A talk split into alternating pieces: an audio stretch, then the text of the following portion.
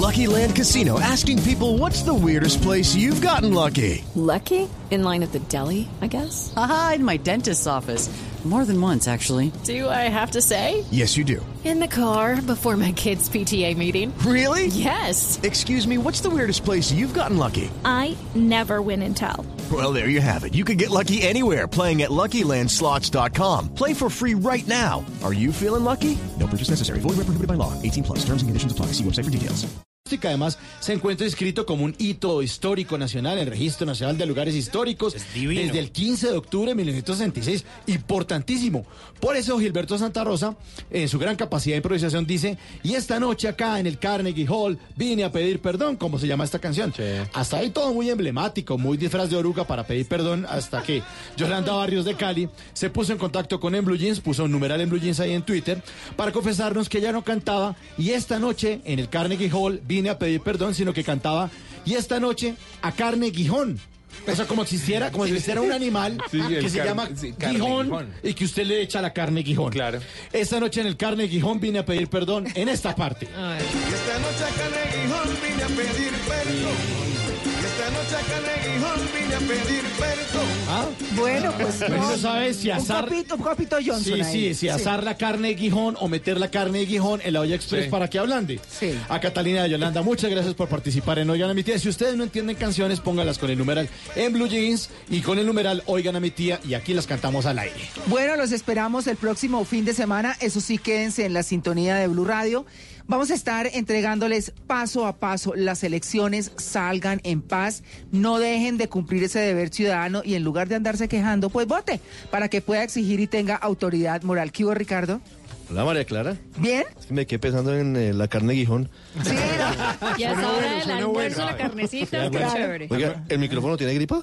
Eh, lo que pasa es que yo tengo una gripa Ah, y yo gracias, tan querida. Ve, como yo sé que ustedes se Tan sientan bella. acá, entonces yo pongo eso y mire, tengo Gran este detalle, ¿sabe que para todos deberíamos toser. hacerlo? Para No. toser. Tapabocas para el micrófono. Ah, no, yo veo aquí unas gripas terribles hablándole directo al micrófono y yo digo, no, yo no puedo hacer eso. entonces, Gracias. sí, Gra- gracias por la, por la consideración No, con pero por quienes supuesto. hablamos en ese micrófono. Bueno, ¿cómo vamos a estar cubriendo las No, elecciones? estamos listos, hay aquí para mucha información, ¿Sí? mucha, mucha información. Hay muchos líos en la costa atlántica por el tema de la revocatoria de inscripciones, ¿sabe? Ah. Eso no salió tan bien como creíamos porque Sí. hay gente a la que le revocaron la inscripción, cambió el puesto de votación y no le dijeron a tiempo, no consultó a tiempo, llegó a votar, le dijeron, no, un momentico, usted no puede, no puede votar ahí, tiene que votar donde votó antes. Y ahí se está armando un problema en algunos Ah. municipios de Magdalena, ya lo voy a contar. Bueno, muy bien. Eso y muchos detalles más que ese con Blue Radio. Por favor, terminemos el domingo. Felices todos. Eh, Los que no ganen, lo siento mucho. Los que ganen, por favor, honestidad y bienestar para el pueblo colombiano. Dos hay dos. Chao.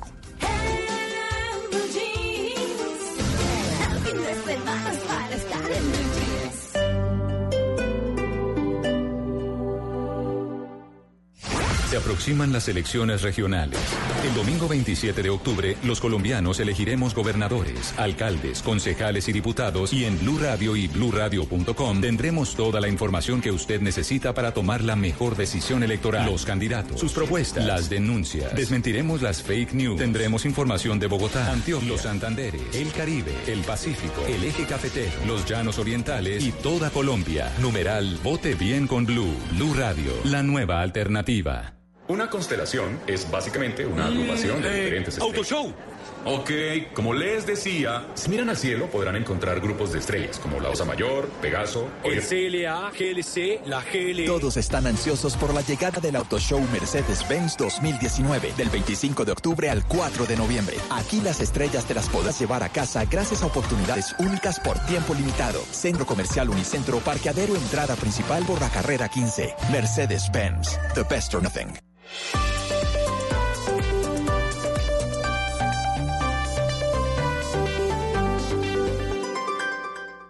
Colombia hoy sale a las urnas. Elegiremos alcaldes, gobernadores, concejales, diputados y ediles. A partir de este momento, en Blue Radio y bluradio.com, toda la información de la jornada de elecciones regionales. Vote bien con Blue. 12 del día, 4 minutos. Seguimos acompañándolos en esta jornada de elecciones regionales. Ya se completa la mitad de la jornada, las 4 en punto.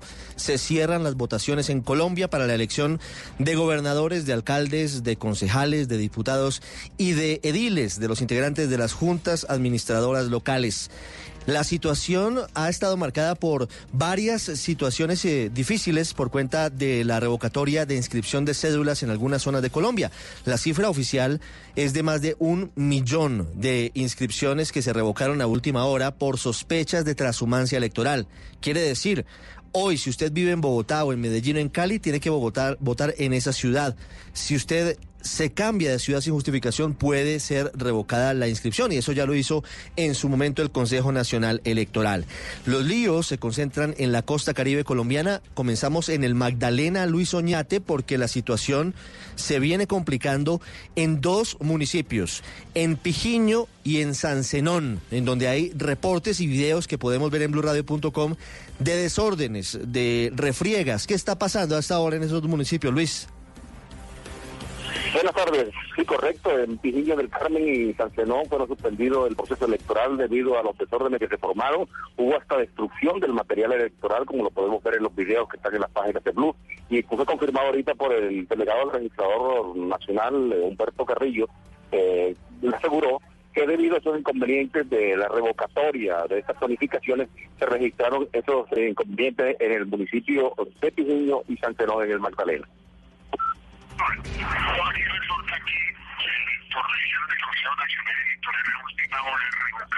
12, 5 minutos, ya vamos a escuchar al delegado de la registraduría que habló hace instantes en diálogo con Luis Oñate de Blue Radio sobre la situación. Escuchemos aquí al delegado de la registraduría porque es importante saber qué fue lo que pasó en esos dos municipios. Mientras eh, estamos listos con la voz del delegado, vamos a Barranquilla, Juan Alejandro Tapia, porque algo similar le pasó a Nicolás Petro, hijo de Gustavo Petro, y hoy candidato a la gobernación del Atlántico. Ricardo, buenos días. El candidato a la gobernación del Atlántico, Nicolás Petro Burgos, quien cuenta con el aval del Partido Verde y la Colombia Humana, se llevó una desagradable sorpresa al momento de votar en el puesto de votación ubicado en el Colegio Liceo Cervantes, ya que pese a haberse inscrito en este lugar no figuraba en la lista de la registraduría. Resulta que la cédula del candidato fue anulada en medio de los operativos contra la transhumancia electoral que llevó a cabo la Registraduría Nacional en el Atlántico. Petro no tenía conocimiento de esta situación, de la que solo se enteró al llegar al puesto de votación y no apareció en ninguna lista, por lo que en ese momento no pudo votar. Pese al inconveniente, Petro le hizo el reclamo a los delegados de la registraduría en el puesto de votación y el candidato finalmente pudo ejercer su derecho al sufragio al habilitarle la inscripción. El padre del candidato y líder de la Colombia Humana, Gustavo Petro, se pronunció en su cuenta de Twitter contra este hecho. El registrador debería responder, escribió Petro, ¿por qué borró de la lista del censo electoral a Nicolás Petro, candidato de la Colombia Humana a la gobernación del Atlántico. Esto fue lo que escribió Gustavo Petro en su cuenta de Twitter sobre la situación de su hijo. Hay que decir, Ricardo, que como usted lo manifestaba, son muchos los problemas de este tipo que han eh, sucedido en los puestos de votación en Barranquilla con estas cédulas que ha anulado la registraduría por la presunta transhumancia electoral, Ricardo. Hay que decir que en líneas generales ha sido una jornada normal en el país. Solamente se presenta ese lunar de la revocatoria de inscripciones y de la nulidad de más de un millón de esas inscripciones. En otro punto en Barranquilla, Daniela Mora, hay problemas porque no llegó a tiempo el material electoral y la gente se calentó, se molestó. ¿Qué está pasando a esta hora, Daniela? Ricardo, a esta hora continúan suspendidas las elecciones, la, jornada de votación porque hasta el momento, a pesar de que habían llegado tarjetones provisionales en horas de la mañana, aproximadamente a las 10 de la mañana, se acabaron porque no cumplieron, no alcanzaron a cumplir con la cantidad de sufragantes que tiene establecido este punto como su mesa de votación. Nos acompaña una de las ciudadanas que asegura que desde las 7 de la mañana está esperando para poder ejercer su derecho al voto, pero le manifiestan que en el momento no cuentan con el, con el tarjetón para los representantes de las juntas de acciones locales, por lo que no pueden votar en este punto de la ciudad. Muy buenas tardes y bienvenida a Blue Radio. ¿Cuál es la situación y cómo ve usted todo este proceso y todo lo que se ha generado a raíz de la falta de tarjetones? Hola, yo soy Janet Mantilla. Yo llegué aquí a las seis y media de la mañana con mi mamá que tiene 80 años. No nos abrían las puertas ni nada. Como a las diez y media nos abrieron las puertas y estaba haciendo la fila, pero después nos dijeron que no podía votar porque no había el tarjetón. Y me tocó mandar a mi mamá a la casa porque se estaba desmayando, tiene 80 años. Esta es la situación que viven cientos de, cientos de personas en este punto donde continuamos todos bajo el calor y las altas temperaturas. Acabamos de conversar con la coordinadora de la MOE en el Atlántico, la doctora Elizabeth Maquilón, quien aseguró que está a la espera de un pronunciamiento por parte de la registraduría, teniendo en cuenta que ya se habían hecho tipo, eh, se habían emitido este tipo de alertas para evitar que se presentaran estos inconvenientes. Además, reportó la, la alerta de 80 denuncias eh, eh, por compra y venta de votos en municipios del Atlántico, Ricardo. 12, 9 minutos, gracias Daniela. ¿Y qué pasa en Corferias hasta ahora? Ya estamos en la mitad de la jornada, Juan Esteban. Hola Ricardo, buenas tardes. Sí, a esta hora siguen llegando decenas de personas aquí a Corferias, uno de los puntos de votación más importantes del país en el occidente de Bogotá. En muy pocos minutos, Ricardo, el registrador va a entregar un balance sobre la jornada electoral. Hará un segundo reporte, nos dicen fuentes de la registraduría, alrededor de las 3 de la tarde, una hora antes del cierre de mesas. Hemos conversado con las personas que están llegando aquí a la altura de la carrera 40. No, estuvo súper fácil, los accesos están bien, eh, la seguridad, todo normal. Fluye con total normalidad, Ricardo. Seis pabellones que ha dispuesto la registraduría, 325 mesas de votación. Estamos hablando de alrededor de 500 a 600 jurados que hacen presencia aquí en Corferias. Sin contratiempos avanza esta hora la jornada electoral. 12, 10 minutos. ¿Cómo avanzan las elecciones en el norte de Bogotá desde Unicentro? Camilo Cruz. Ricardo, pues mire, la situación es bastante complicada para algunas de las personas que van a venir a este sector del norte de la ciudad. Le comento que son cientos de personas que están haciendo su ingreso a esta hora de la tarde, pero hay una situación particular que se está presentando y es que los votantes que vienen aquí, tal vez con afán, están dejando sus vehículos mal parqueados y ya se han inmovilizado en la última hora 10 vehículos que han sido encontrados en los barrios y en las calles alrededor de Unicentro. Las autoridades han tenido que agilizar el ingreso de los votantes, ya no se están haciendo requisas, los votantes con cédulas mano están ingresando directamente a su puesto de votación porque ya quedan menos de cuatro horas y aún hay bastante gente a las afueras de Unicentro. 12 del mediodía, 11 minutos. Camilo, gracias. ¿Qué está pasando en Soacha, donde la misión de observación electoral había alertado sobre riesgos en 13 pus, pus, hombre, puestos, puestos o, puntos de votación allí en el sur de Bogotá o al sur más bien de Bogotá, Uriel. Silvia, buenas tardes. Sí, señora, estoy en el Colegio General Santander en Soacha. Ha hecho un gran día aquí en este municipio del sur de Bogotá. En este punto de votación ha sido masiva la llegada y adicional a los eh, inconvenientes que usted ha mencionado, son los únicos que se han registrado. Han sido masiva la llegada de personas. Vemos muchas juventudes acercándose aquí a las urnas en esta ciudad que puede tener hasta un millón de habitantes y tiene grandes retos principalmente en materia de movilidad, seguridad y falta de empleo. En calma se desarrolla esta jornada. Le preguntamos a la gente, aquí estamos ah, con algunos de ellos, qué tan fácil o dispendioso, complicado fue el ejercicio dentro de las urnas. Buenas tardes. Buenas tardes, Manuel Párraga, mi nombre. Eh, está muy, muy tranquilita la situación. ¿Sin problema para eh, encontrar los números de sus candidatos? No, para nada, hay, hay mucha ayuda ahí de parte de la registraduría y los tarjetones están más o menos mm, entendibles. Bueno, muchas gracias. Sigue llegando la gente no solo a este, sino a otros puntos del municipio de Suacha, donde además de alcaldes, concejales, ediles, también aquí se vota por asamblea y gobernación de Cundinamarca. 12, 13 minutos, esa es una diferencia importante. En Soacha sí se vota para la gobernación de Cundinamarca, en Bogotá no. Vamos ahora al Centro de Ciberseguridad de la Policía. Llega el presidente Iván Duque. María Camila Roa, ¿cuál ha sido la agenda del presidente hoy y qué ha dicho sobre las elecciones? Pues Ricardo, lo saludo desde aquí donde el presidente va a encabezar el puesto de mando unificado, pero hay que mencionar que el presidente hace aproximadamente 20 eh, minutos volvió al puesto 1 en la Plaza Mosquera del Capitolio Nacional para acompañar a su esposa, la primera dama María Juliana Ruiz, a votar. El presidente dijo que desde el primer momento en que se presentó el asesinato del excombatiente Dimar Torres, se trabajó de la mano con la inspección de las fuerzas militares, se refirió a este caso, investigación en la que él mismo pidió total claridad. Defendió el presidente Iván Duque la gestión en este polémico caso del ministro de Defensa Guillermo Botero, del comandante de las fuerzas militares, el general Luis Fernando Navarro, y dijo que ninguno debe renunciar a pesar de los delicados hechos que publica hoy la revista Semana. Escuchemos. Donde haya responsabilidad de personas que alteraron la versión original, esas personas deben caerles todo el peso de la ley. Así se ha procedido y así se han adelantado las investigaciones.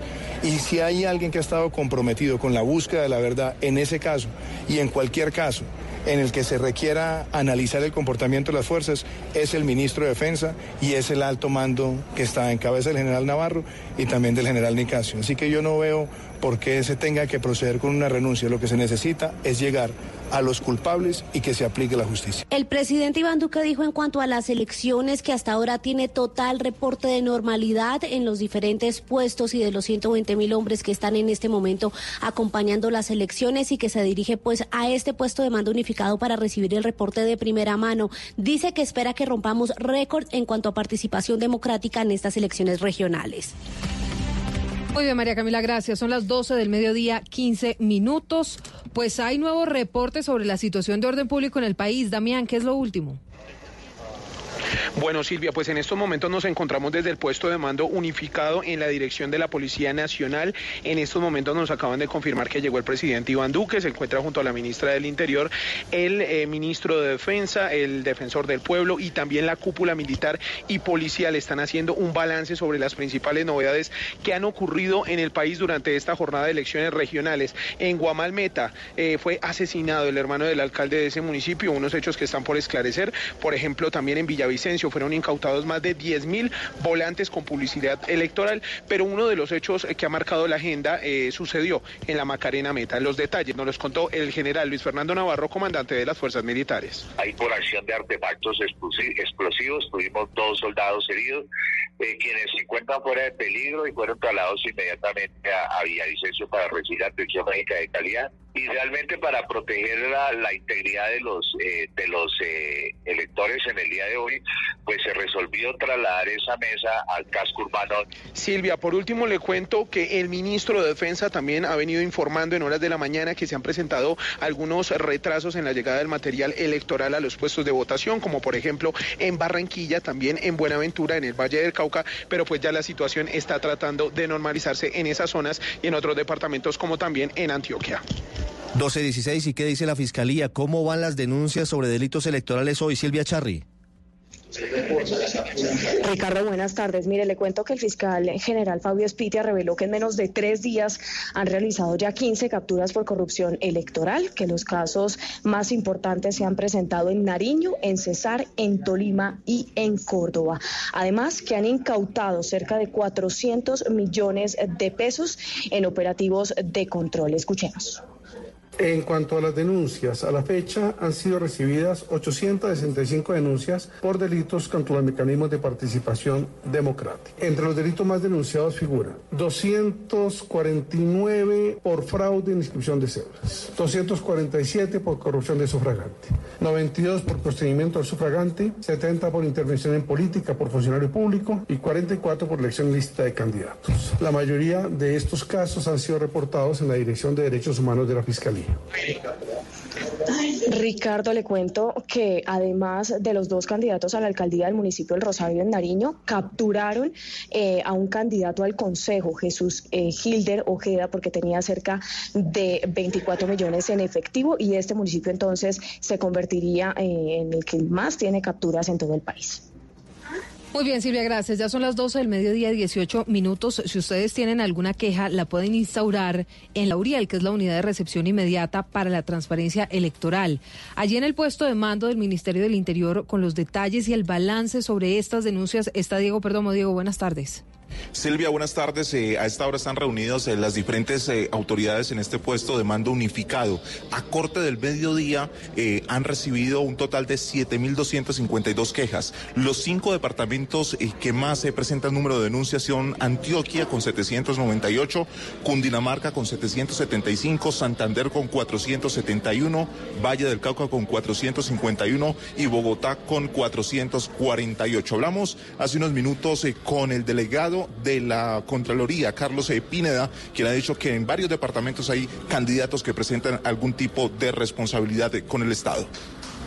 Podríamos hablar de departamentos como Boyacá, Antioquia, Bolívar, donde hay en este momento candidatos, cuatro alcaldías, 11 consejos, incluso juntos de administraciones locales, donde se encuentran candidatos que tienen obligaciones con el Estado, llamado para la ciudadanía y para estos candidatos, y sobre todo para que tengamos eh, elecciones óptimas eh, ya esta tarde que se presenten los resultados. Más representativas o más recurrentes son la intervención en política de los servidores públicos con un 13%, le sigue corrupción al sufragante con 11%, vigilancia del proceso electoral con 8% y transhumancia electoral con 7%. Esta es la información que se registra desde este puesto de mando unificado donde está funcionando la unidad de recepción inmediata para la transparencia electoral Uriel. En cualquier momento habla el procurador Carrillo desde la sede de la Procuraduría, pero temprano hizo un llamado para que se denuncie cualquier tipo de irregularidad en estas elecciones. Ojalá la gente salga a votar masivamente y no permita que los mercaderes de votos o los representantes de economías criminales lleguen a los cargos y a las corporaciones públicas. en Colombia. algunos casos se han presentado hoy de una línea delgada entre la publicidad política que está prohibida y las expresiones de agradecimiento ciudadano. Una de ellas, la candidata Claudia López, que llegó con una valla encima de su cabeza con eh, un par de elementos que la apoyaban sobre su espalda, como la que utilizaba en campaña de los semáforos. No es publicidad política en principio, pero el procurador hizo un llamado y dijo que van a mirar si investigan este caso. Decía gracias No, es muy Bogotá. No, es muy difícil emitir un juicio aquí en, en primera instancia, pero por supuesto no, no está permitido introducir publicidad electoral de ninguna naturaleza a la mesa o al puesto de votación. Pues ah, el otro caso se ha presentado también de parte de seguidores, por ejemplo, de Miguel Uribe, candidato a la alcaldía de Bogotá, que aparecieron en los puestos de votación con gorras y camisetas alusivas al candidato María Pía. Hola Silvia, buenas tardes. Así es. Por un lado vimos a una mujer, por ejemplo, con una bolsa de camisetas, gorras y afiches del candidato. Esta bolsa era transparente, así que eran muy obvias sus intenciones, pero además ella portaba también una camiseta con una foto de Miguel Uribe Turbay. Le dijeron y rápidamente se la tapó porque por supuesto que nos vio mirándola y tomándole una foto y asimismo vimos a un hombre que llevaba una cachucha con el nombre del candidato. Él se tomó fotos con ella muy tranquilamente hasta que alguno de sus compañeros le dijo que eso no estaba permitido.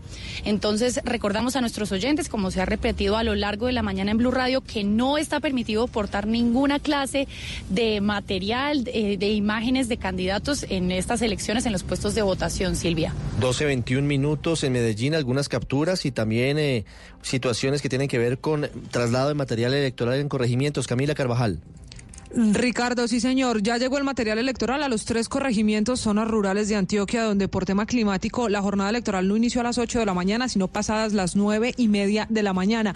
El último lugar fue un caserío en zona rural de Ituango, llegó el material electoral sin problema. Mientras tanto, acaba de informar la Fiscalía General de la Nación que ha capturado hasta ahora a 10 personas que tienen órdenes de captura y que se han presentado a votar. En ese momento, al verificar la cédula y los antecedentes, han sido detenidas y también está reportando en este momento la fiscalía que acaba de capturar a Javier Antonio Moreno, es candidato al Consejo del Bagre y fue capturado por presunta corrupción del elector. En el caso de Medellín hay normalidad, hay masiva asistencia de los paisas a las urnas y el comandante de la Policía General Eliezer Camacho explicó que ha impuesto comparendos de código de policía porque hay personas que están repartiendo volantes, publicidad política en las entradas de los puestos de votación. Esto dijo el oficial.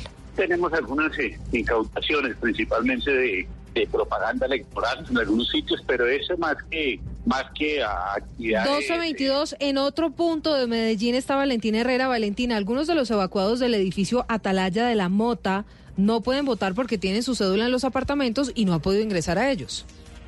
Hola, buenas tardes. Precisamente a tres días de esa evacuación preventiva del edificio Atalaya de la Mota en el barrio Belén, que fue ordenada, recordemos, por medidas preventivas por las posibles fallas estructurales que presenta este edificio, nosotros seguimos muy pendientes de estas personas, de estas familias afectadas. El problema al que se enfrentaron hoy domingo es que muchos de sus documentos personales, entre ellos la cédula, se quedó atrapada en el apartamento. Allí no pueden ingresar hasta el próximo martes, según les ha contado los bomberos, el organismo de AGRE, que es el encargado de vigilar esto.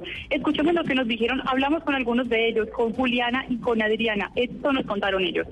Se me quedó pues la billetera con todos mis papeles, eh, cédula, pase y hasta mi pasaporte. Entonces eh, tenía un viaje el miércoles y no voy a poder viajar.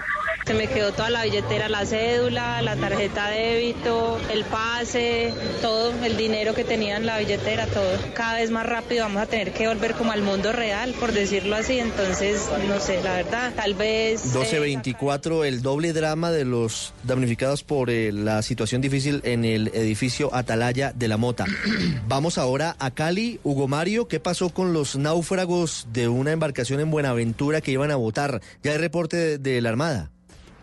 Sí, señor Ricardo, antes le cuento que hace buen clima esta hora en Cali. Durante esta primera parte de la jornada electoral, buena afluencia de, de electores en los 187 puestos de votación instalados en nuestra ciudad. Y la novedad, la que usted comenta, Ricardo, el accidente de esta embarcación que se desplazaba desde Buenaventura hacia el municipio de Escuandé con eh, más de 20 votantes, 27 náufragos en total fueron rescatados por la Armada Nacional. Lo confirma Julio Posada, capitán de guardacostas del Pacífico. Pues no naufragó, tuvo una, una novedad. Efectivamente, las personas quedaron desaparecidas, pero ya se encontraron todas sin problema. 27, salía en la ruta Yerra hacia Mosquera y en el camino, pues al parecer una ola, la, la tercera supuestamente inicialmente dicen que, que encalló y una ola vino y lo hundió. Otras novedades, problemas para el traslado de material electoral a la zona rural de Roldanillo, norte del Valle. No llegaron los tarjetones eh, a la vereda Miravalle por un derrumbe en la montaña y también en el corregimiento de Buenaventura, en un corregimiento apenas hasta esta hora está llegando el material electoral. En Cali esta mañana han circulado informaciones falsas sobre presiones y compra de votos en diferentes comunas. Ricardo. 2 a 25 en Bucaramanga, en Santander, ya se superaron las dificultades en esos puntos donde no había podido llegar el material electoral por las condiciones climáticas, Javier. Hola Silvia, se ha observado ya una masiva participación de ciudadanos en diferentes puestos de votación en Bucaramanga y el área metropolitana y también en Barranca Bermeja, la segunda ciudad más importante de Santander. Pero lo, pero lo que ha manchado esta jornada electoral han sido dos temas, Silvia. El primero fue la situación que se presentó en el municipio de San Joaquín, donde fue descubierta la alcaldesa Sandra Mireña Estupiñán transportando publicidad de un candidato a la alcaldía dentro de un vehículo. La investigación es adelantada por la Procuraduría General de la Nación y en pie de cuesta se presentaron problemas en el sistema de bio Así lo explica el registrador delegado para Santander, Manuel Ricardo Ruales. Cierta congestión en algunos dos puestos de votación en el municipio de Piedecuesta. Sin embargo, ya se tomaron todas las acciones que competen en estos casos de contingencia para hacerlo aleatorio y ya se subsanó y se superó esa situación. Y en dos corregimientos de los municipios de Cimitarra y Puerto Wilches, aquí en Santander, los tarjetones llegaron después de las 9 de la mañana por temas climáticos y se está reportando en este momento que dos campañas a la alcaldía del municipio de Sabana de Torres se enfrentaron a puños literalmente allí en una vía de este municipio de la zona del Magdalena Medio. La policía está interviniendo en este momento esta situación. En Bucaramanga, Javier Rodríguez, Blue Radio. Todos tenemos un reto, algo que nos impulsa, eso que nos hace levantar de la cama todos los días, un sueño que nos lleva al límite y nada más importa. No importa el dolor, ni la frustración, no importa el tiempo. Un reto que es a la vez nuestro combustible y nuestra obsesión. Porque nada se consigue de la noche a la mañana. Este es mi reto. ¿Cuál es el tuyo? Pasta Sonia, sabor y energía que te hacen mejor. Trabajamos pensando en usted. Elecciones Regionales 2019. Cubrimiento especial de Blue Radio. 12.27, las noticias lamentablemente no son buenas, son seis fallecidos tras el accidente de un helicóptero Vela al servicio de la presidencia de Colombia el pasado viernes entre Palanquero y Madrid en Cundinamarca. Damián. Ricardo, pues esto lo informó y lo confirmó la Fuerza Aérea de Colombia a través de un comunicado como tal, las identidades de estos seis tripulantes que lastimosamente perdieron la vida luego de este accidente aéreo. Se trata del teniente coronel Mario Gómez, el mayor José Alzate, el técnico jefe Nelson Bautista, el técnico segundo Juan Castellanos, el técnico segundo David Mejía y el técnico cuarto David López, quienes lastimosamente perdieron la vida en este siniestro aéreo y justo en estos momentos sobre ese sector del municipio de Cundinamarca, pues ya llegó un equipo de rescatistas quienes lograron confirmar la situación y pues en estos momentos están realizando las tareas y todas las labores alrededor de la evacuación de estos seis cuerpos y además también de la aeronave siniestrada. Ricardo. 1228, nuestras condolencias a las familias de estos seis integrantes de la Fuerza Pública fallecidos en este accidente. Hay veeduría internacional que pide el presidente de la República. Y hablamos ahora de la revelación de la revista Semana Hoy en torno a la muerte del exmiliciano de la las FARC, Dimar Torres, a manos de integrantes del Ejército Nacional. La revelación de la revista Semana señala que no sería un asunto aislado, sino que habría una orden de un coronel del ejército que estaría detrás de ese asesinato en el Catatumbo. El presidente Duque considera que no deben rodar cabezas de la cúpula militar ni del ministro de Defensa por este asunto. Donde haya responsabilidad de personas que alteraron la versión original, esas personas deben caerles todo el peso de la ley. Así se ha procedido y así se han adelantado las investigaciones. Y si hay alguien que ha estado comprometido con la búsqueda de la verdad en ese caso y en cualquier caso en el que se requiera analizar el comportamiento de las fuerzas, es el ministro de Defensa y es el alto mando que está en cabeza del general Navarro. 12.29 minutos. ¿Y qué dicen la Fiscalía y las fuerzas militares sobre el caso de Dimar Torres Silvia Charri? Ricardo, buenas tardes. Sí, le cuento que el fiscal encargado Fabio Espitia se pronunció en los micrófonos de Blue Radio sobre este caso, confirmando la investigación que hay en contra del coronel Jorge Armando Pérez, quien era comandante del batallón de operativos número 11 de la Fuerza de Tarea Vulcano. Dijo que sí existe una investigación y que no se descarta la participación de más militares. Escuchemos. Eh, sí, se está indagando que otra participación de pudo, haber existido en relación con mm, miembros de las Fuerzas Armadas. Eh, esa indagación debe llegar hasta los, las últimas consecuencias. Vamos a ver si solamente las que están involucradas u otras personas. Frente a estos hechos, Ricardo, el comandante de las fuerzas militares, el general Luis Fernando Navarro, aseguró que es un caso que rechazan porque va contra de la política es un caso complejo, es un caso eh, difícil que va en contra de política de gobierno, política ministerial, política y principios y valores de las fuerzas eh, militares y esos casos eh, los, los rechazamos. La Fiscalía tendría pruebas de los seguimientos que habrían ordenado contra Dimar Torres luego de la muerte de un soldado durante una operación de protección al oleoducto Cañón Limón Coveñas y en donde tenían sospechas de que el excombatiente era autor de ese hecho. 12 del mediodía, 30 minutos. Eso entonces es lo que está pasando en Colombia, pero también hay jornada electoral, segunda vuelta en Argentina. Ninguna de las corrientes políticas ha podido resolver todos esos dolores de cabeza que ese país afronta desde hace tiempo. Están entre volver al kirchnerismo, volver a Cristina Fernández o seguir con Macri. Martín, ¿qué está pasando allí en Buenos Aires? Buenas tardes. ¿Qué tal? Buenas tardes. Y continúa la elección. Hoy es eh, la primera vuelta y se espera saber qué si va a haber o no balotaje. Recordemos que ya pasaron unas elecciones que fueron las primarias, donde se resolvió la conformación de, listas y finalmente hoy eh, se va a saber, como bien decían ustedes, si se continúa con el gobierno de Mauricio Macri o si vuelve el kirchnerismo, en este caso a manos de Alberto Fernández, que fue el primer jefe de gabinete que estuvo el expresidente Néstor Kirchner ya fallecido. Lo cierto es que eh, se desarrolla todo con total normalidad. Ya votaron los principales candidatos, entre ellas la candidata a la vicepresidencia, Cristina Fernández de Kirchner, del Frente de Todos, muy tranquila, en Río Gallegos, en el sur argentino. No quiso hablar mucho sobre la elección, solamente le pidió a sus votantes que se acerquen a las escuelas para emitir el voto y a los fiscales que cuiden el voto de su partido. Vamos a ver qué pasa. A las 18 cierran las mesas y a las 21 se esperan los primeros datos. A las 18, Martín, hora de Argentina, 16, 4 de la tarde, hora de Colombia, pendientes de lo que pase también en territorio argentino. Antes de la información local, Vamos a hablar de otra información del mundo muy importante, Miguel Garzón, porque Rusia pone en duda la muerte del número uno del Daesh, del Estado Islámico, como lo reportó esta mañana el presidente de Estados Unidos, Donald Trump. ¿Qué más se sabe sobre esta muerte? Sí, señor. El Ministerio de Defensa dijo que duda que Abu Bakr al-Baghdadi haya caído en esta operación realizada en el noreste de Siria. El aumento del número de, de participantes y países que supuestamente tomaron parte de la operación, todos dan detalles contradictorios suscitan preguntas y fundadas dudas eh, de que fuese real, dijo un portavoz del Ministerio de la Defensa ruso. Por su parte, el presidente Donald Trump confirmó la muerte. Abu Bakr al-Baghdadi is dead.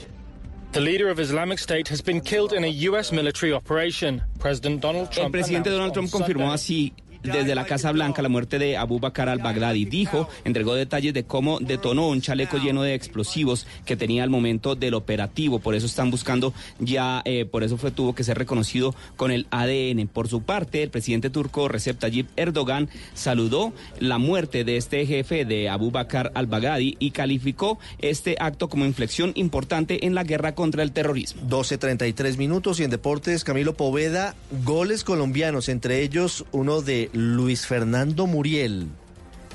Tres de Luis Fernando Muriel. ¿A tres? En la victoria 7 por 1. ¿Eso es hat-trick o no es hat-trick? Hat-trick. Cuidado el pase para el Papu, la espera Muriel, el pase atrás Muriel.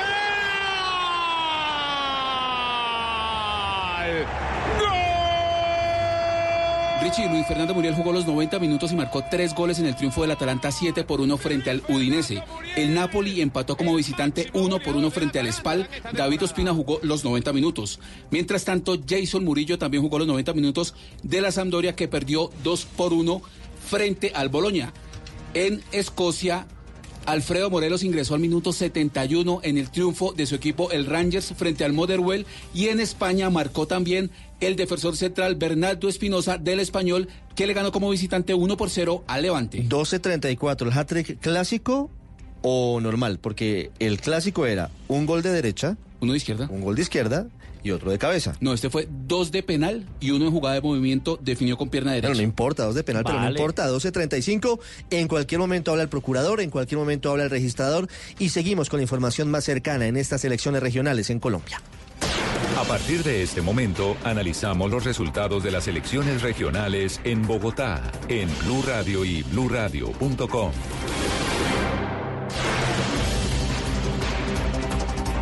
12 del mediodía, 34 minutos. Antes de hablarles acerca de la información de Bogotá, lo que está ocurriendo en esta jornada electoral, vamos al departamento del Magdalena, donde la situación es bastante tensa.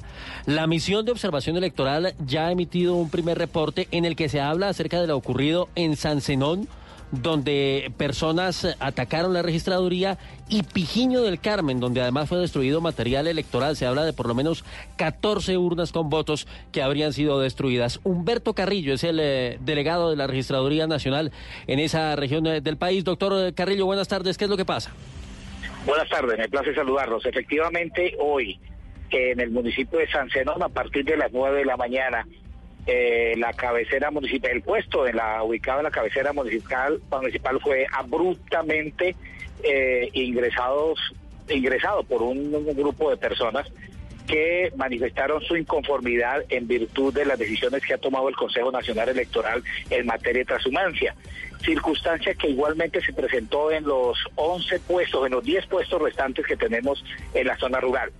Eh, la, la presencia de la fuerza pública ha sido significativa, pero digamos que la avalancha o, o- la actitud de estos eh, ciudadanos ha rebasado eh, la capacidad de la policía que ha hecho y está haciendo esfuerzos ingentes a efectos de neutralizar y normalizar la situación. Sí, doctor Carrillo, eh, vemos algunos videos que ya se empezaron a viralizar en redes sociales, material que hemos recibido aquí en Blue Radio, y se ve como efectivamente, pues la gente empezó a entrar a los puestos de votación, incluso hubo destrucción de material electoral. ¿Usted ya sabe de qué tamaño fueron los daños? Sí, señor. Eh, el material fue disperso por el piso, fue destruido y además fueron agredidos nuestros jurados de votación. Registrador, ¿esto va a significar eh, eh, la suspensión, cancelación de la jornada electoral en esos municipios o qué medidas van a tomar pues ante lo que ha ocurrido con el material y también con los funcionarios? El señor registrador nacional ha sido informado de la situación por parte nuestra. El alto gobierno conoce la, la situación presentada y estamos a la espera que a ese nivel se adopte alguna decisión.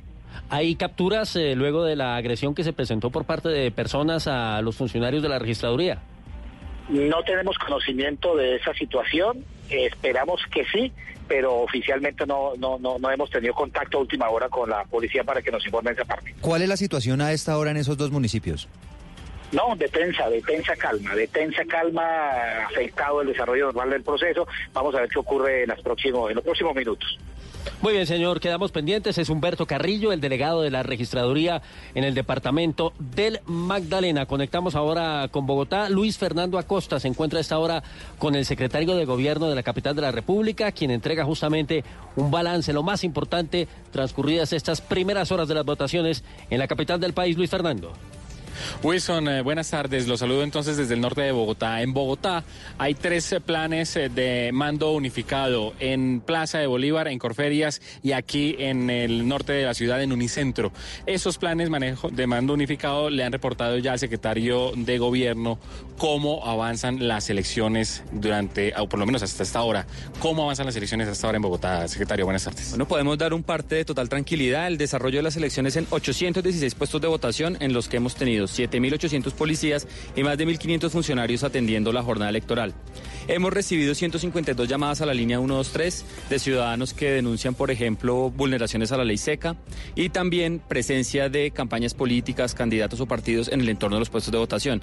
Es importante recordar que está absolutamente prohibido hoy la publicidad en los puestos de votación. Por eso hemos realizado incautaciones de, material y de comiso en ocho puestos de votación. Hemos tenido también cinco personas atendidas por parte de la Secretaría de Salud, en su mayoría desmayos, también una persona con una fractura en Corferias y hemos tenido eh, también dos personas ya a esta hora capturadas por posible falsedad en documento de identidad. ¿Cómo han sido las capturas de esas dos personas, secretario? Se ha identificado que estas personas portaban documentos eh, que, se pudo, que se pudo validar que eran falsos y por eso se procedió a las capturas. Sí. Eh, compañeros, no sé si ustedes tengan también alguna inquietud sobre el balance esta hora en la capital del país. Yo tenía solamente una última pregunta, secretario, es sobre la, la llegada del material electoral. ¿Llegó a todos lados, incluyendo zona rural en, en, la capital del país? Sí, tuvimos desde las 7 de la mañana la instalación de los PMUs de todas las 20 localidades con los alcaldes locales. En los 816 puestos llegó el material, se tenía previsto eh, la instalación y toda la logística desde el día de ayer, por eso hemos tenido una absoluta y total tranquilidad el día de hoy. Wilson, pues ahí está entonces el secretario de Gobierno Iván Casa, secretario de Gobierno de Bogotá.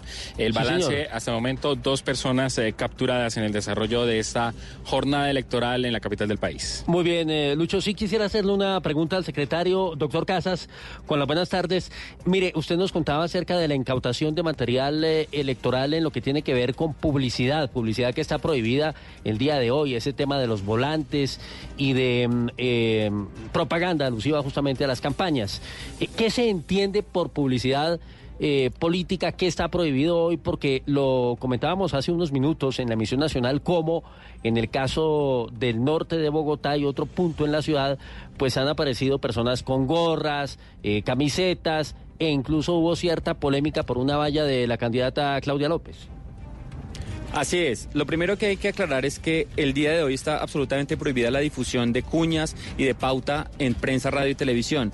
Asimismo está prohibida la difusión y entrega de material publicitario y el porte de elementos alusivos a las campañas y partidos políticos en toda Bogotá, especialmente en el entorno de los puestos de votación. Lo único que está permitido de acuerdo a la reglamentación nacional es el porte de una guía de ayuda de memoria para el votante. Una guía que puede ser un papel, una tarjeta de no más de 10 centímetros de tamaño que puede portar el elector más la difusión, la entrega de este material está absolutamente prohibida para las campañas y partidos políticos. Sí, mire, eh, se ha dicho como a nivel nacional uno de los mecanismos más expeditos para denunciar cualquier hecho de corrupción o alguna irregularidad es la URIEL que maneja el Ministerio del Interior. ¿Hay algún otro canal en el caso de Bogotá?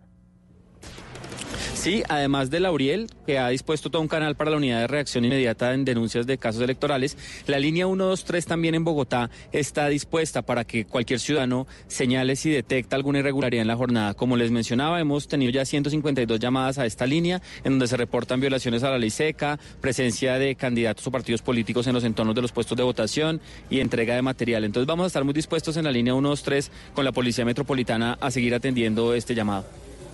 Mire, por último, si le han hecho caso al tema de la ley seca? ¿La gente ha acatado esa norma, ese decreto?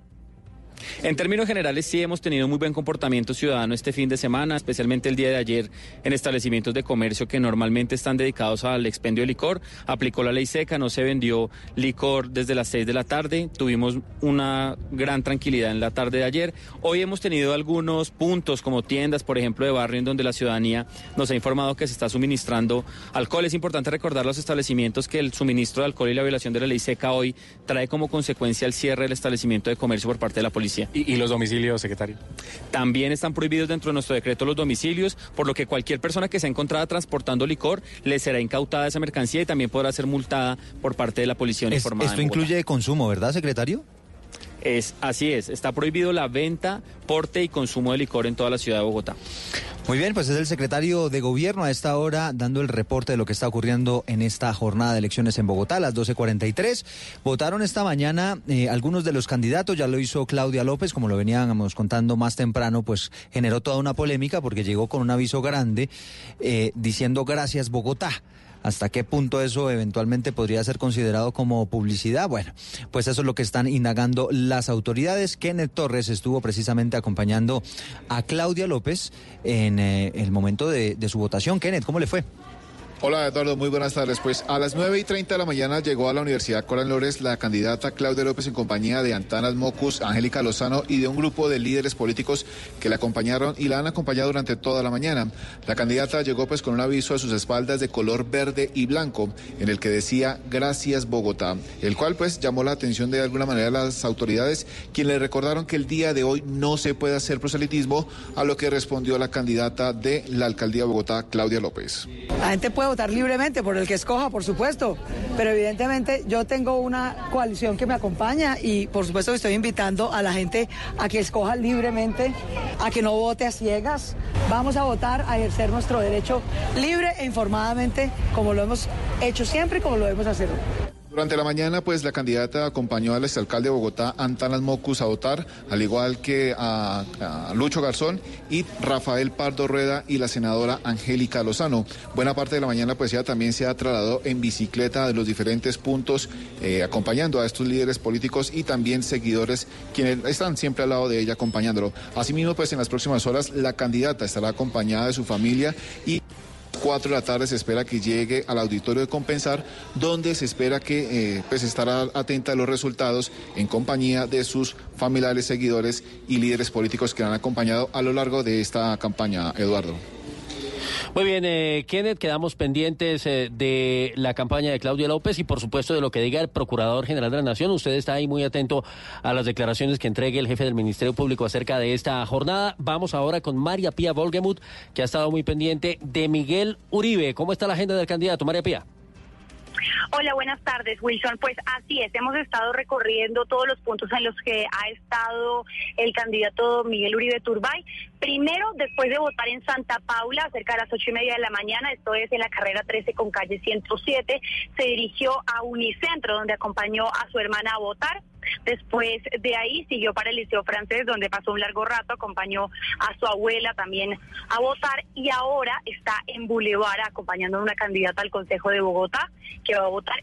Y después de salir de Boulevard Niza se dirigirá a Engativá, al puesto de votación Bolivia. Luego de eso, el candidato ya va a dejar sus actividades de recorrido por la ciudad y va a recibir los resultados al final de la tarde en un hotel en el norte. Hemos estado muy pendientes del candidato, y bueno, está, ha estado acompañado por su familia en algunos momentos, por sus hijas. Y, mm, y bueno, eso es lo que le cuento hasta ahora, Wilson. Estaremos muy pendientes de cómo se va desarrollando esta jornada con el candidato Miguel Uribe eh, Turbay. 12.46, haciendo un recorrido por lo que han hecho los candidatos, a qué horas votaron, cómo les fue, de quién estaban acompañados. ¿Cómo le fue a Holman Morris Rubén eh, Ocampo? Buenas tardes. Eh, pues sobre las 10 y 30 de la mañana llegó el candidato a la alcaldía de Bogotá, Holman Morris, al puesto de votación aledaño al estadio El Campín. Luego de haber votado en ese punto, se dirigió con el senador Gustavo Petro a la localidad de Puente Arando, donde el senador ejerció su derecho y donde Morris denunció posibles fraudes en contra de su campaña.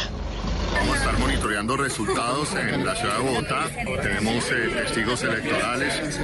Parece que hay problemas entre la registraduría y nuestros testigos. No es seguro, pero vamos a estar monitoreando el ambiente de la ciudad de Bogotá. Y obviamente Gustavo está monitoreando el país, porque hay candidatos y candidatas en todo el país de la Colombia humana. En el transcurso del mediodía y la tarde de hoy, el candidato y su familia tendrán un almuerzo privado y sobre las 4 de la tarde estará reunido con su equipo en el Downtown Majestic en el centro de la capital, esperando los resultados de esta jornada electoral. Bien, señor eh, Luis Fernando Costa ha estado pendiente no solamente de las autoridades del distrito, sino también de la campaña de Carlos Fernando Galán. ¿Qué ha hecho Galán y qué viene ahora Luis Fernando?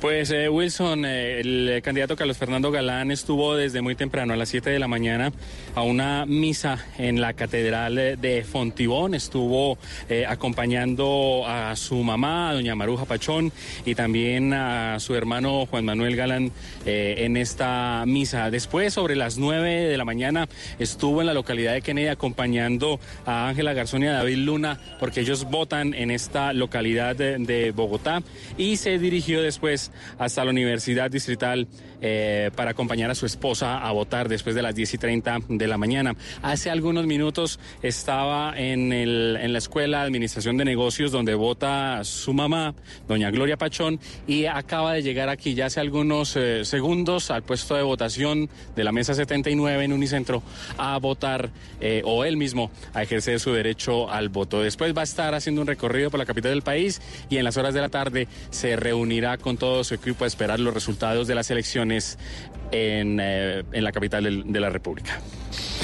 Gracias Luis Fernando, son las 12 del día 48 minutos y nos vamos para Corferias. Acaba de entregar un reporte en este mediodía de cómo avanza la jornada electoral. Juan Esteban Silva, ¿qué reporte entregó el registrador? Pues a esta hora habla el registrador Juan Carlos Galindo. Recordemos luego de que el Consejo Nacional Electoral diera en las últimas horas de baja varias cédulas en San Zenón Magdalena, la comunidad decidió impedir el inicio de la jornada democrática, también irregularidades en Pijiño del Carmen. Le preguntamos sobre esta situación y ha dicho que la Fiscalía va a investigar. Escuchemos. ningún tipo de dificultad. Tanto en Pijiño del Carmen como en San Zenón, la fuerza pública ya está atendiendo la situación y la Fiscalía General de la Nación está ya adelantando las investigaciones por la alteración del certamen electoral. De resto, puedo dar un parte de tranquilidad. Los colombianos están acudiendo masivamente a las urnas. Un parte de normalidad es lo que ha dicho el registrador. Además, recordemos, en Pijiño un grupo de personas destruyó el material electoral del Colegio Nuestra Señora del Carmen. A esta hora sigue la intervención del registrador aquí desde Corferias. Pendientes, eh, Juan Esteban, sí, muy tensa la situación en esas eh, regiones del departamento del Magdalena. Vamos ahora a los puestos de votación en Bogotá.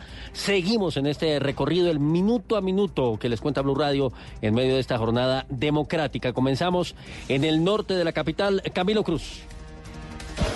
Hola Wilson, estamos aquí en Unicentro, en el norte de la ciudad. 110 mesas han sido habilitadas para que más de 38 mil personas lleguen a este punto para que hagan valer su derecho al voto. Una situación que se está presentando aquí en el norte de la ciudad.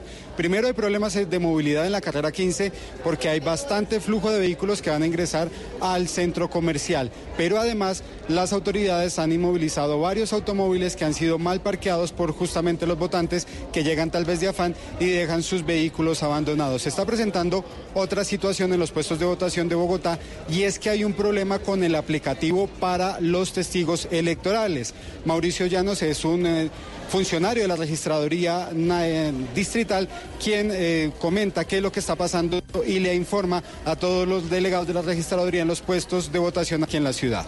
Los testigos electorales que tengan en su celular la credencial de testigo pueden ingresar al puesto de votación. Recordemos que tenemos inconvenientes con la APP de delegados. Ah, se han estado presentando varios problemas con diferentes partidos políticos que han denunciado que los testigos electorales que habían sido inscritos inicialmente por la registraduría no han sido, no les han permitido el ingreso y por eso se está intentando controlar esta situación para que en el momento del conteo puedan estar al interior de los mesas de votación. Son las 12 del día y 51 minutos y ahora nos vamos eh, para el municipio vecino a Bogotá, al sur de la capital del país, queda Suacha. Y allá está Uriel Rodríguez, nos entrega un reporte de cómo han avanzado las elecciones en ese lugar, Uriel. Eduardo, buenas tardes. Pues aquí en este punto hay policía militar, un buen número de funcionarios de la Defensoría del Pueblo y es ágil el movimiento de votantes en este punto de votación. De Soacha, la sede principal del Colegio General Santander. Hemos eh, visto algunas situaciones aquí, principalmente en las calles aledañas, y es que hay algunos volantes de candidatos. Ha habido como una serie de eh, publicidad de algunos eh, de ellos y es también de lo que se quejan las personas que han venido aquí a este punto de votación. Hay varias calles cerradas en inmediaciones de la plaza principal del municipio con los trancones particulares de este municipio de Soacha y al sur eh, de la ciudad de Bogotá. Hablamos eh, con algunas de las personas muy rápidamente. Señor, muy buenas tardes, bienvenido a Blue. ¿Cómo ha estado la jornada hoy aquí en el municipio de... Buenas tardes, bienvenidos a Blue, los de Blue Radio aquí a Suacha, bienvenidos. Eh, ha sido normal la, la, eh, vemos sí que hay unos candidatos que le dan a sus, a sus mm, manifestantes camisetas y eso está prohibido aquí cerca del sitio de votación publicitarias. Se le ha dicho a la policía y a los de Ministerio del Pueblo que van a llegar bomberos, que van a llegar bomberos a quitar eso, pero en ningún momento hemos visto bomberos. Bien, así señor, es algo de lo que también nosotros hemos podido percibir aquí en este punto, en el tiempo que hemos eh, compartido aquí con las personas del municipio de Soacha y algo particular.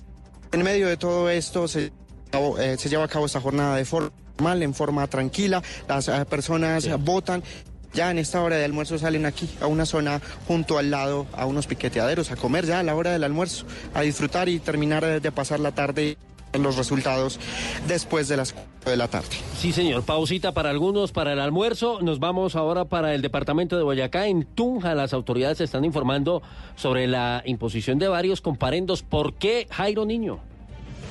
Así es, hola, muy buenas tardes. Son 17 los comparendos que ha hecho la Policía Metropolitana de Tunja, precisamente por estar entregando a algunas personas publicidad política en sitios prohibidos. Aparte de eso, también se habla de que hace algunos minutos se realizó la captura de una persona que habría ingresado a realizar su derecho al voto con un documento falso. Y en este momento está, está siendo presentada en la unidad, en la URI de la capital boyacense. Hasta el momento, total normalidad en los 123 municipios del departamento de Boyacá, pero las autoridades han manifestado que continúan atentos frente a lo que se pueda presentar en municipios como San Pablo de Borbura, al occidente de Boyacá, y municipios como Santana, Marchán y Sáchica.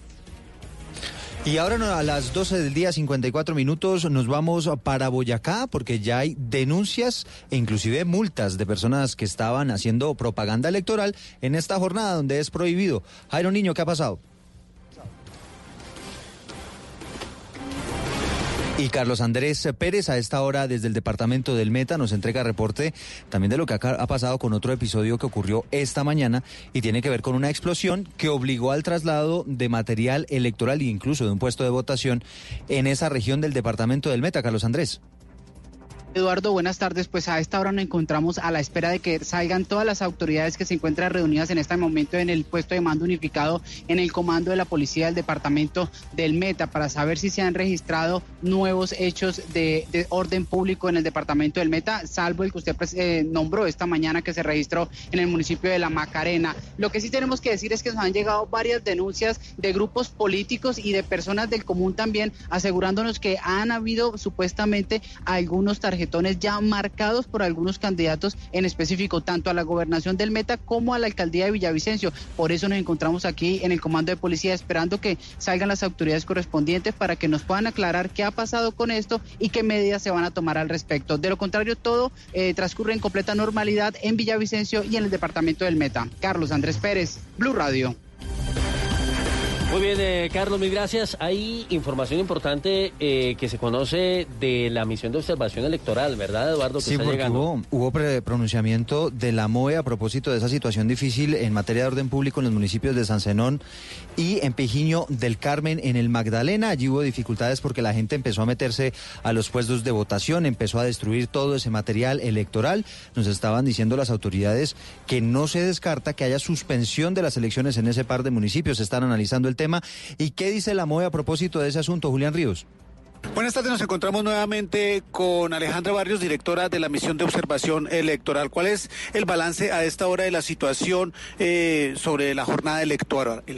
Nosotros deseamos llamar la atención que eh, en términos de orden público no hemos encontrado una gran afectación entre grupos armados ilegales, pero sí se ha generado grandes afectaciones, especialmente en el departamento de Magdalena, en lo que tiene que ver con las tensiones entre las campañas políticas y el comportamiento de las mismas en el proceso electoral. Tenemos en el departamento de Magdalena, los municipios de San Zenón, donde personas atacan la registraduría. Uno de los observadores electorales tuvo que salir del puesto de votación por esta razón. En Pijiño del Carmen, donde nos informan que en este momento también están detenidas las elecciones por destrucción de material electoral, incluyendo material electoral que ya había sido eh, puesto en, en las urnas de votación.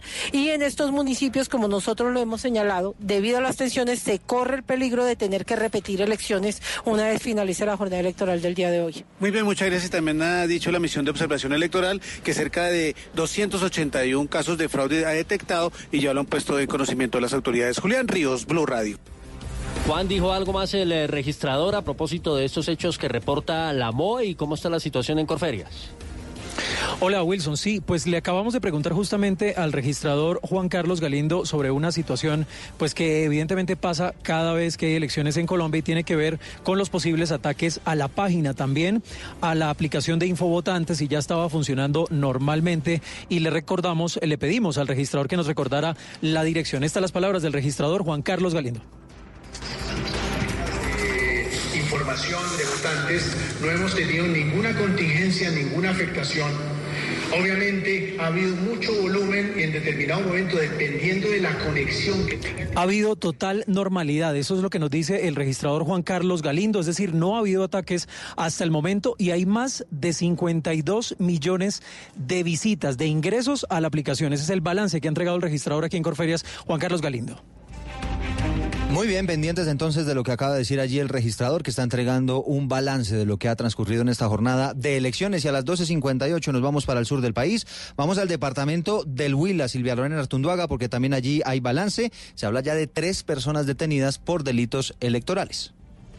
Eduardo, así es. El balance que acaba de entregar la policía en el departamento del Huila indica que a esta hora ya son tres las personas capturadas, dos por delitos electorales, uno por constreñimiento al elector y otro por suplantación de sufragio, además una por orden eh, por orden judicial. Pero igualmente se ha indicado que ya se han emitido cuatro comparendos a personas que estaban entregando publicidad política en lugares prohibidos y además la incautación de tres millones seiscientos mil esto ha ocurrido especialmente en los municipios de Campo Alegre y Santa María. Ese es el reporte inicial. La gente eh, se ha volcado a, las, a los diferentes puestos de votación para depositar el sufragio. Ya de acuerdo con lo que hemos podido conversar con algunos de los jurados de votación, más o menos en un 30 y 40% se han acercado en los puestos de votación que corresponden a Neiva, la capital del departamento del Huila.